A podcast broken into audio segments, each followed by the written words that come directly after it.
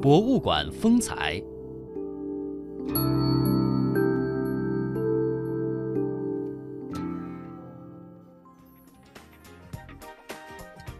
好，来到今天的博物馆风采。今天要给大家介绍的呢是北京戏曲博物馆。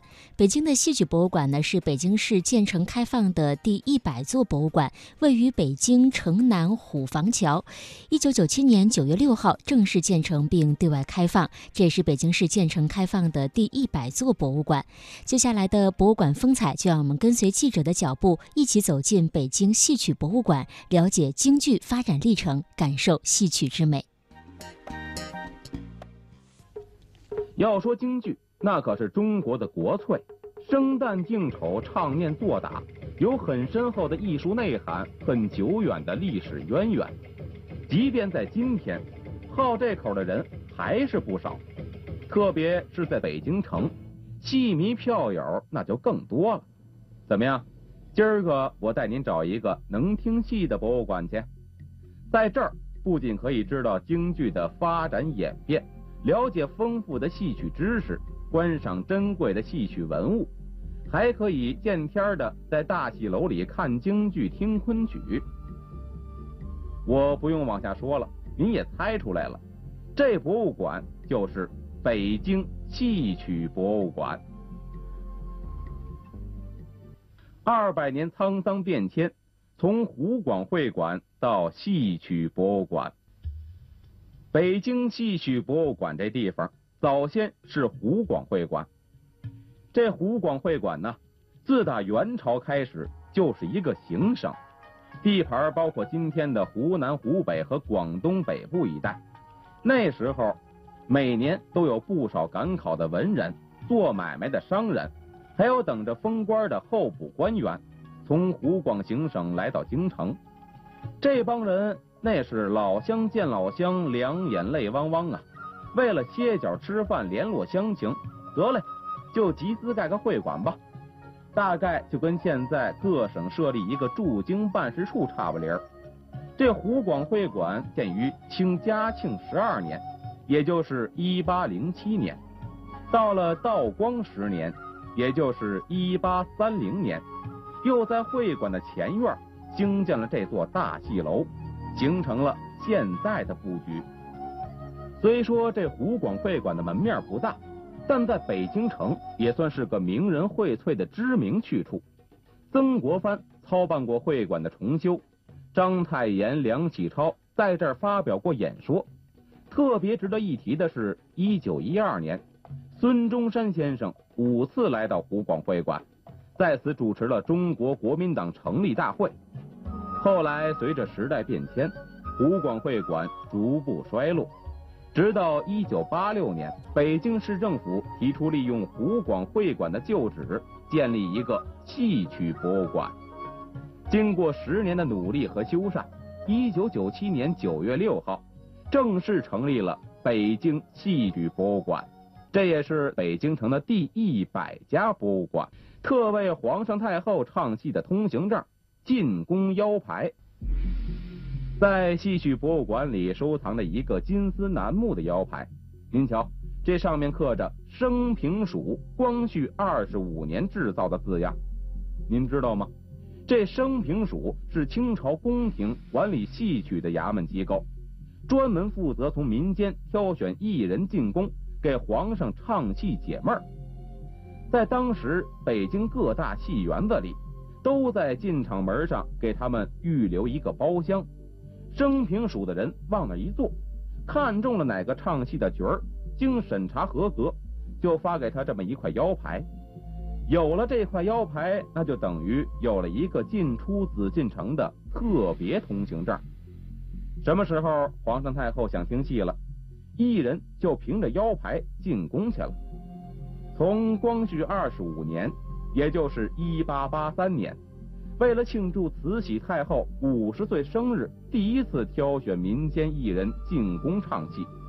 到一九一一年，清朝被推翻，升平署先后给一百五十多位京剧名角发过腰牌，其中就包括这块腰牌的拥有者陈德林。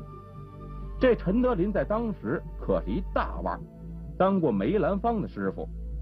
他最擅长扮演青衣，最得意的一口是唱《雁门关》里的萧太后。慈禧太后特别爱听他唱戏。据说有一回，陈德林在唱《雁门关》的时候，忘了带头饰宫花，就抖着胆子禀报了慈禧。这老佛爷就让左右把自己头上的宫花拿下来，交给陈德林。这下可不得了了，以后这陈德林甭管在哪儿唱戏，都得带上这宫花显摆显摆，记录京剧发展的珍贵文物——四大名琴与老唱片。在戏曲博物馆里，我们看到了不少珍贵的戏曲文物。这几件戏服行头，这些脸谱造型，这一个个名角剧照。似乎都在默默的给我们讲述着中国戏曲的发展演变历程。瞧这四把京胡，这是北京梨园行里的四大名琴，每把琴都有一个名儿。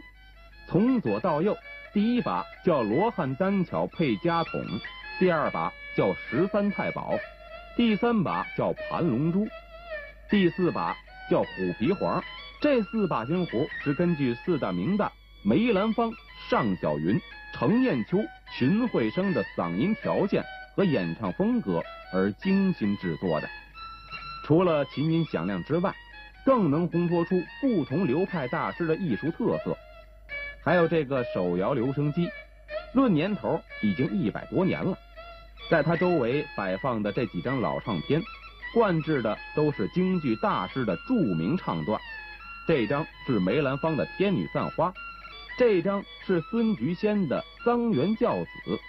要知道，在一百多年前的北京城，能坐在家里头听上京剧唱片，那可不是一般人。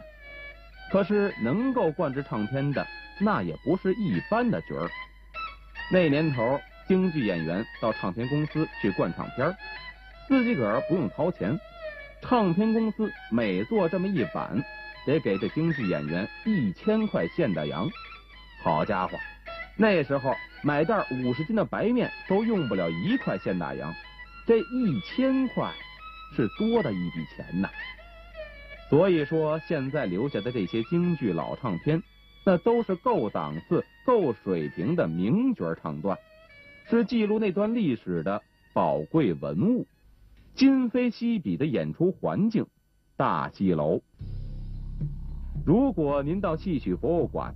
怎么着也得进这大戏楼看一看呢，瞧瞧里面的大堂、舞台、包厢和茶座，门口这一溜鸟笼子，还有这会学舌的八个，处处都透着一种老北京特有的风情。谭鑫培、梅兰芳、余淑妍都在这戏台上演过戏，但是要搁旧社会，登台唱戏可不是件容易事儿。要不怎么有句话说？好马不拉犁，好人不唱戏呢。来听戏的都是找乐子的，不是欣赏艺术的。所以呀，这戏楼里台上唱着戏，台下卖瓜果小吃的，飞手巾板的，叫道好的，扯闲篇的，大呼小叫，那叫一个热闹。要是再赶上来个达官显贵、军警政要，或是地痞流氓、黑道老大，保不齐那场子啥时候就炸了。一九四六年。著名的北平傅连城戏剧学社，在这戏台上好模样的唱着京剧《打樱桃》，一个书童正念着“怪哉怪哉真怪哉”，树上掉下个馅饼来。没想到一个宪兵冲上台去，当场就把演员给揍了一顿，临了还来了一句：“为什么这树上能掉下个宪兵来？”您说那叫什么世道啊？再瞧今天。甭管您是来欣赏名家大师的精彩表演，还是为票友戏迷叫好捧场，台上台下演员观众，那是一种相互的交流，要的是和谐的艺术氛围。您想啊，往那一坐，喝着茶水，嗑着瓜子，听着戏文，瞧着演出，是不是件挺滋润的事儿啊？怨不得有这么些老外都在这瞧得津津有味呢。北京戏曲博物馆是一个集博览、演出、研讨和对外文化交流于一体的文化活动场所。也是北京市最早一批由企业承办的博物馆之一。在咱北京这座文化历史名城里，这博物馆的规模算不上大，可它却很有特色，在继承老北京的历史文脉，弘扬中华民族的传统文化，丰富咱老百姓的文化精神生活方面，也做出了一份积极的贡献呢。